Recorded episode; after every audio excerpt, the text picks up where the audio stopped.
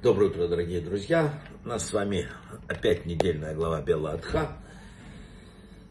Ну, давайте несколько слов. Главная работа человека в этом мире – это исправить себя.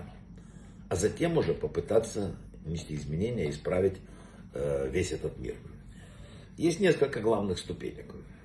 Первое и самое необходимое – это человек должен понять, что у мира есть хозяин. Как только он это понял – осознал, действительно осознал, да, то дальше уяснить для себя, что есть еще и цель в жизни. Если мир создан с целью, если есть э, кто-то, кто создал э, упорядоченную систему, то обязательно есть цель для этого. Если есть Творец, который сотворил мир, сотворил тебя, да, то э, бесцельного существования быть просто не может. И вот это вот все переворачивает мир. Если у нас есть э, поставленная перед нами цель, которую мы пока не знаем, да, это значит, что мы живем с вами с э, какой-то задачей. Да?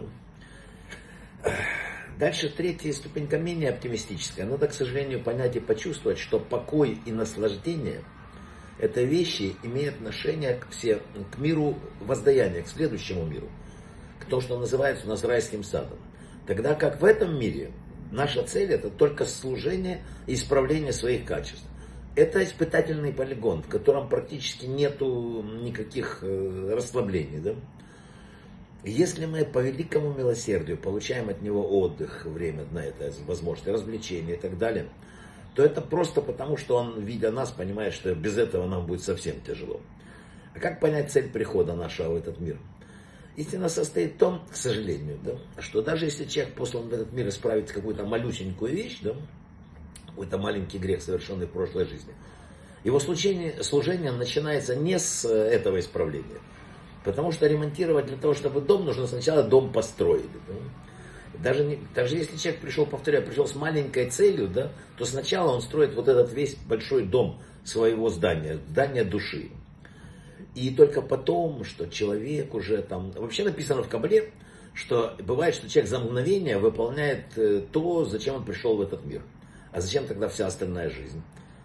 Неужели напрасно? Разумеется, нет. Человек, пришедший в этот мир, уже имеет обязанность построить свою душу от начала до конца. И в дополнение к этому уделять какое-то внимание тому вопросу, который э, помогает ему диалогу с Творцом.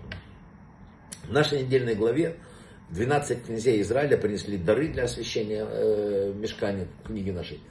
Но ни колено Леви, ни первосвященник Арон не приняли участие в этом задании. Как же так? Первосвященник, великий. Естественно, что он был расстроен. Творец ему сказал, не печалься. Твоя задача совсем другая. Какая? Э, ты будешь зажигать э, вечно. Когда первосвященник зажигает минору, то это происходило только в храме. А вот дальше, э, если вы знаете, то ханукальные, например, огни мы зажигаем по сегодняшний день. Быстро рассказываю одну притчу. Это, она известна, это шестого Любавичского рэба Иосифа Ицкака. В 1907 году в Израиле улицы освещались газовыми фонарями. В сумерках видно, как фонарщики с длинными палками, значит, так, одним касанием, подобно волшебной палочке, как в Гарри Поттере, зажигали э, уличные огоньки, и э, был свет. Однажды спросили у Любавичского э, рэба Шлома Довбера, который остановился проездом в городе, там в одном Рэба, что такое хасид? Он говорит, хасид это фонарщик. Фонарщик ходит по улицам с огнем, с длинной палкой. Он знает, что огонь принадлежит не только ему, он ходит от фонаря к фонарю и зажигает. Молодой человек ему говорит, Рэба, но люди это не фонари. Ты не видишь этого, потому что ты не фонарщик. А как стать фонарщиком, сказал молодой человек. Начни с себя, сказал Рэбе. Добрый человек видит вокруг себя только добро, злой только зло. Человек, несущий свет, видит возможность светить в других людях также. Все, я ответил на все вопросы. Человек приходит в этот мир, чтобы зажечь себя, а после этого начать освещать весь мир.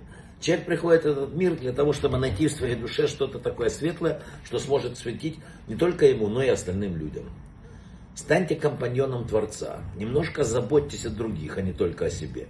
И вы станете фонарщиком. Спасибо большое. Брахава от слаха.